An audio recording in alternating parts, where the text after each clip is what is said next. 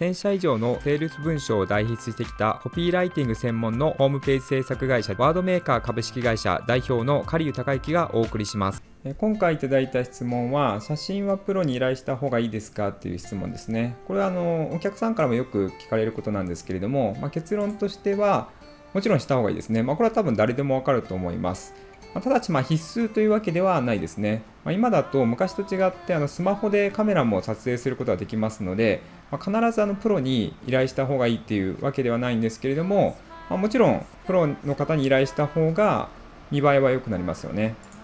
で理由としてなんですけれども、ま写真によって、ま反応とかですね変わる業種もあるのでその場合はですね重要度は高くなりますね。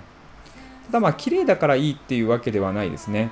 対象の人にとってどうかっていう視点が必要となります。これはいろんな商品とかサービスによって変わるんですけれども、この辺りはその写真を依頼するときにそのプロの方にまあ、どういう意図で使いたいのかっていうのをきちんと伝える必要があります。